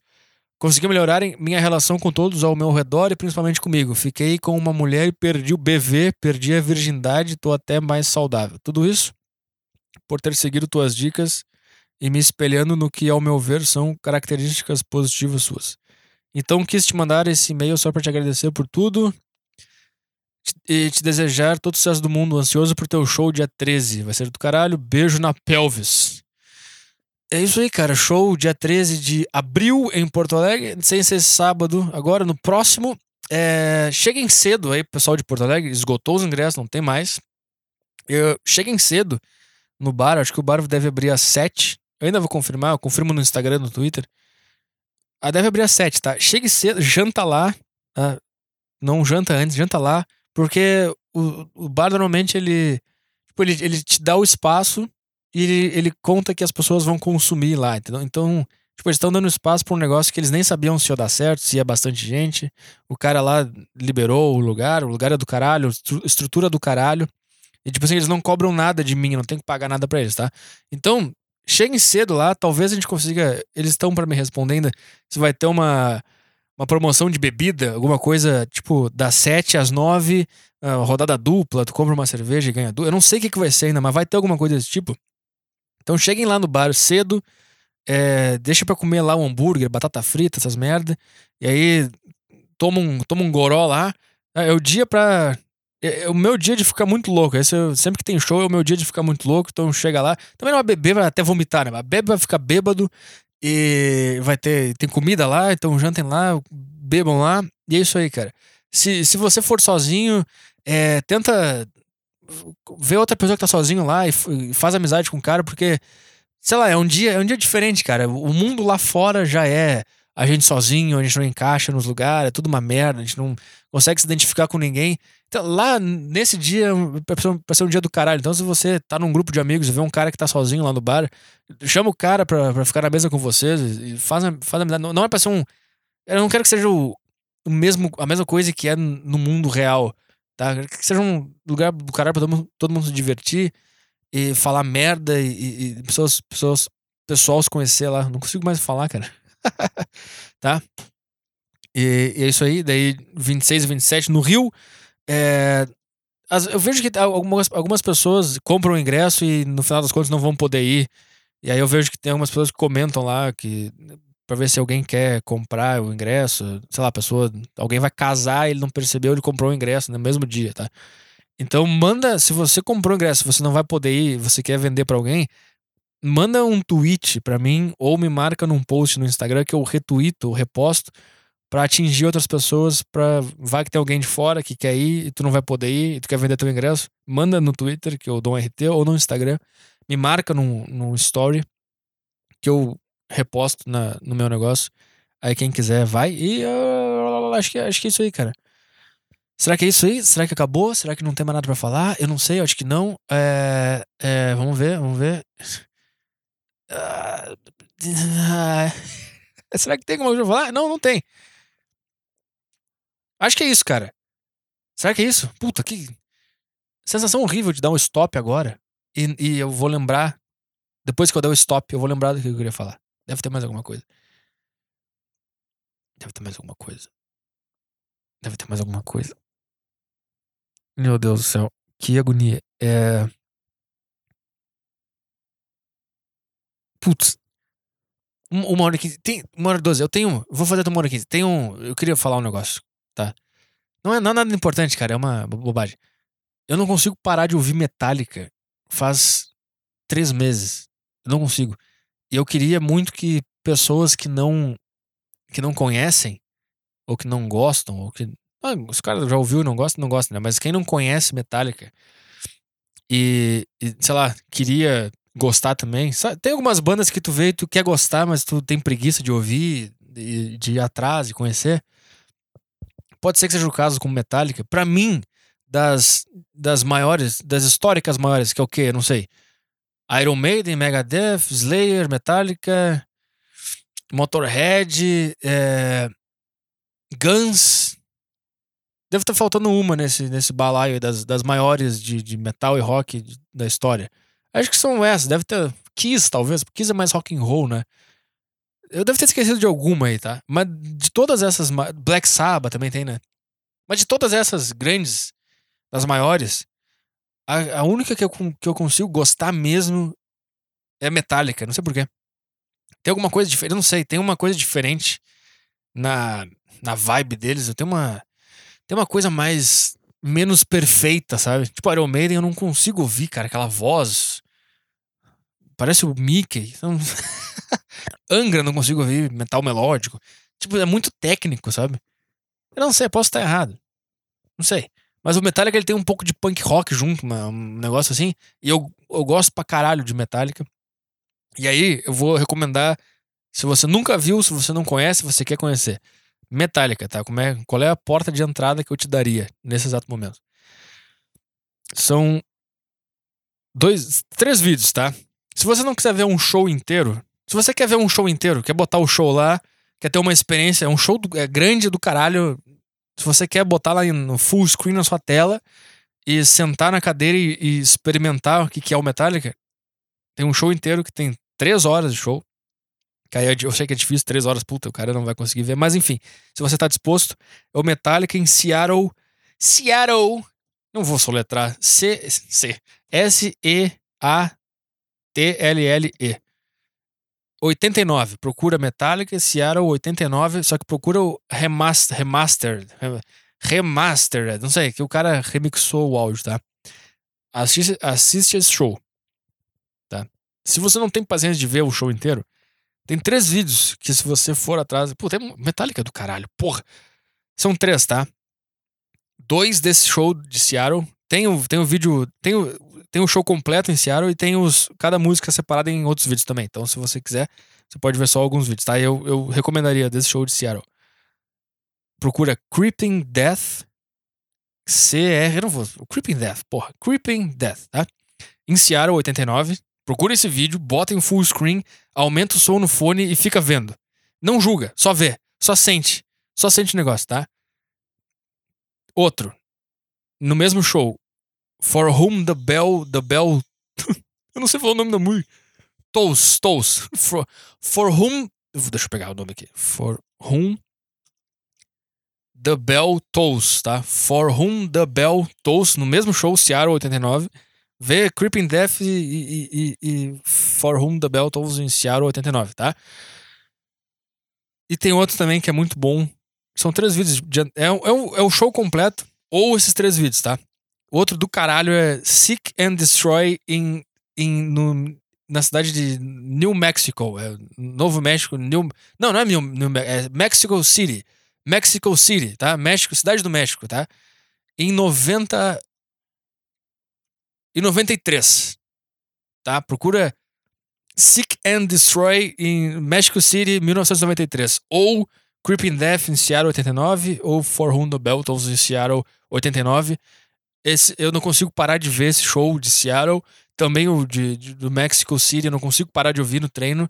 E tem outro também, um show em San Diego em 92, que eu não consigo parar de ver. São os três shows que eu não consigo parar de ver, cara. Eu tô sempre. Sempre que eu tô no computador, eu boto esse show e fico. Eu deixo ele no, na tela do lado, porque não tem. Eu não consigo parar de ver. E também tem o show em Moscou, acho que é 91.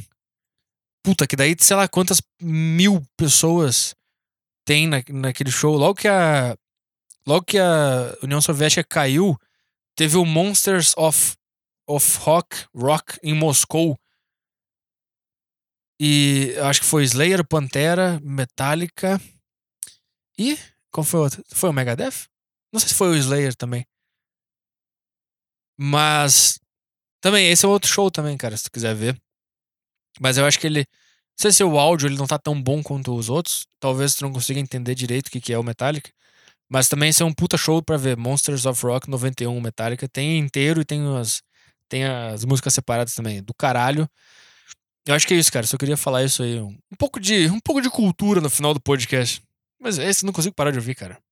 Não consigo parar de ouvir. Quer ver? Eu vou te dar um, eu vou te dar um gostinho para terminar o para terminar o podcast aqui, tá? Vamos ver se eu consigo botar aqui. Cadê aqui? É... Creeping Death aqui. Play. Ah, puta. Dá pra ver aí, ó.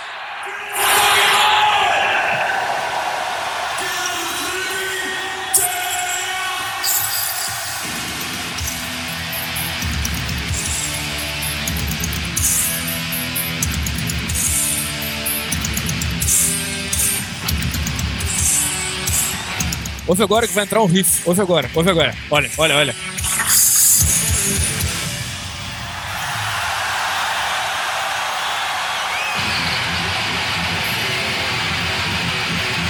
Tá louco.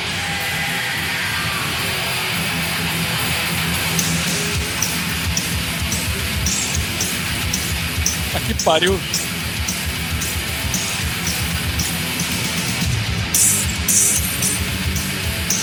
Não dá, cara. Vontade de treinar de novo.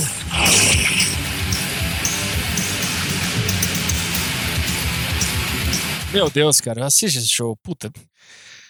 Eu me arrepiei, me arrepiei. Não sei o que tá acontecendo. Caralho, meu. Puta que pariu. Whiplash também é muito bom. Whiplash. Puta, Injustice for All. Puta que pariu, cara. Que banda do cara. Master of Puppets, of the Four Horsemen. Cara, vê, vê essa. Eu não sei, cara. Eu não sei. Eu quero que vocês vejam. Eu quero que vocês achem do caralho também. Battery. Putz. Eu não sei, eu não sei te dizer qual é o melhor show desses três. Se é o Seattle, é, Mexico City ou San Diego. Eu tenho, eu tive uma, uma, um debate com um amigo meu que gosta de Metallica também, tipo, pra ver qual que era o melhor show, se era, se era o Seattle, se era o San Diego, se era o Mexico City. E aí ele falou que é o Seattle 89 porque é mais old school e não tinha o Black Album ainda.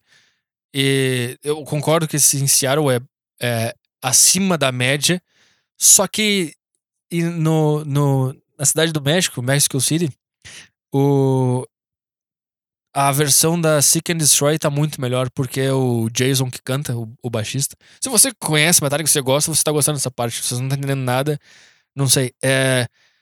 Porque aquele cara, o baixista. Não sei se você conhece, puta, uma hora e vinte. O cara que. O Metallica, ele começou com o baixista que era o Cliff. Cliff, não sei o quê. E ele morreu num acidente de ônibus. No meio da turnê. E aí eles tinham que achar outro baixista e eles acharam esse, o Jason Newsted, que tocava em outras bandas underground. E daí, puto, o cara entrou na banda. O cara é muito bom. Ele, ele, quando ele canta, ele, ele começou a cantar algumas partes de algumas músicas. Ele era muito do caralho. E daí depois ele saiu da banda também, porque parece que eles brigavam muito, o caralho. Mas a história, puta, a história do Metallica é uma história do caralho, que um dia eu quero, quero falar sobre ela aqui, porque é, é muito louco, porque o, o, cara do Megadeth, o Dave Mustaine, o cara, tipo, ele criou o Megadeth, ele é um dos maiores guitarristas que tem hoje. Tipo assim, ele, ele tava no Metallica, e os caras tiraram ele da banda, assim, no, no meio de uma gravação de um, de um, CD. Porque ele era muito louco. Ele, ele... Então, tipo, tu imagina, a, o cara era jovem, o cara não tinha dinheiro nenhum, o cara tava na merda, os caras estavam dormindo num, num, prédio abandonado, uma coisa assim, no meio da gravação desse CD. E, e daqui a pouco os, os outros três caras, o, o Cliff, o James e o, o, o Lars, eles eles acordaram num dia e, e, demitiram o cara da banda. Então tu imagina esse cara, o Dave Mustaine, o cara tava na merda, o cara, não, o cara foi expulso da banda e o cara tava no fundo do poço, o cara tava na, poço, o cara tava na merda, total. E, e ele foi lá e criou o Megadeth. tipo, se tu, se tu pegar também a história do Metallica, o baixista morreu no meio de uma turnê Tipo assim, pra maioria das pessoas isso ia ser o meio que o, que o, que o fim, assim, puta ia se abalar acabou, e os caras continuaram. Os caras fizeram mais CD do caralho. Eu não sei, eu acho a história do Metallica muito do caralho e a história do Metallica é uma coisa que eu tenho em mim há muito tempo, assim, é uma coisa que é, um, é uma das coisas que me move no mundo é a história do Metallica, por mais que isso não faz nenhum sentido para você que tá ouvindo, para mim faz sentido pra caralho. É o, tipo, é o tipo da coisa que fica no backstage do teu cérebro, sabe? Tem várias coisas que ficam no backstage do meu cérebro enquanto eu ajo no mundo, enquanto eu tento fazer minhas coisas. E uma, das, uma delas é a história do Metallica. Outras são os comediantes que eu gosto. Outras são as pessoas que eu escuto. Então tem um mix de coisas no, no meu subconsciente ou no meu backstage que me ajudam a me mover no mundo, sei lá. E o Metallica é uma, uma dessas coisas. Inclusive também ele o Metallica ele ele começou tocando o metal pesado e rápido com bastante solo. E daí eles fizeram o, Black Album. Tipo, eles sempre, eles sempre. Uma coisa que eu gosto do caralho também do Metallica, eles sempre. Eles meio que. Foda-se o que nossos fãs gostam. Ou o que, que eles. Se eles vão ficar brabo. Eles iam lá, tipo. Eles eram conhecidos por fazer música rápida com solo. E aí eles fizeram um Black Album, que é todo lento. Pesado, mas ele é todo lento. Aí os fãs já. É, não, não é mais rápido que nem antes. Aí eles fizeram o Black Album e aí as pessoas começaram a entender: ah, tá, o Black Album do caralho também. E daí eles, eles ficaram um tempo sem gravar CD. Aí eles voltaram com o Load, que não tem nada a ver com Metallica. Eles cortaram os cabelos, os metaleiros tudo. Cortaram os cabelos, não é mais metaleiro. E os caras, foda-se. Eles botaram óculos escuro, cabelo penteado pra trás, jaqueta de couro, foda-se. Aí depois aí ficaram puto com o load. Aí eles, ah, eles estão puto com o load, vamos fazer o reload. Então aí eles fizeram o reload, que também é a mesma pegada. Aí todo mundo ficou puto também. com o Reload e depois e depois o, o cara o, o cara saiu da banda e aí eles era 2013 eles lançaram o Sen Anger que que também deixou todo mundo puto porque era mais new metal. Todo mundo ficou brabinho porque eles Entendeu? Os caras foram mudando e foda-se. O que a gente tá sentindo agora, o que a gente vai fazer. E vamos ser verdadeiro com, com, com a gente mesmo. Foda-se que os caras querem solo e que tudo seja rápido. Foda-se, vamos fazer um, um, negócio que a gente quer. Daí o, o Senenger é totalmente no formato de new metal, com um pouco de metálica ainda. Aí eles botaram a, a caixa da bateria desafinada. Parece um latão de lixo. Todo mundo ficou. Ai, nossa, a bateria. tá, cara. Deixa o cara tentar fazer um negócio. Ficou do caralho, o CD é bom, foda-se. Não é como se o Metallica fosse conhecido por, por, por, seus álbuns super bem produzidos, caralho. Todos os álbuns do Metallica é uma merda. A, a, a, masterização é uma bosta, todos. Todos. Acho que, acho que o Black Album é o único que, porra, do caralho. Talvez o.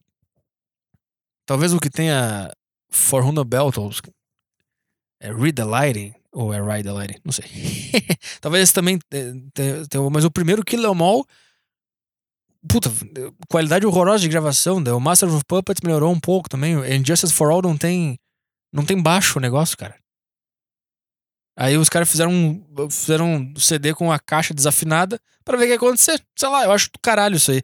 Experimentar os negócios, sair da zona de conforto. Nossos fãs querem, querem música rápida, vamos fazer o Black Album agora. Foda-se, vamos fazer tudo lento. Ah, ficaram bravos, agora vamos fazer um, um, um CD meio rock country. Foda-se, vambora, vambora. Aí fizeram lá o o load, o reload. Ah, ficaram bravos, vamos fazer um new metal agora. Foda-se. Aí fizeram new metal. Depois fizeram o Death Magnetic também. Que é um mix de tudo que eles já fizeram. E depois esse último aí, como é que é? O Hard, Hardwire to Self-Destruct. Mas sei lá, essa, essa é o Metallica. Eu queria compartilhar com vocês. Que essa é talvez a minha banda favorita entre todas. É o Metallica e Limp Bizkit. Né? Meus gostos são umas loucuras.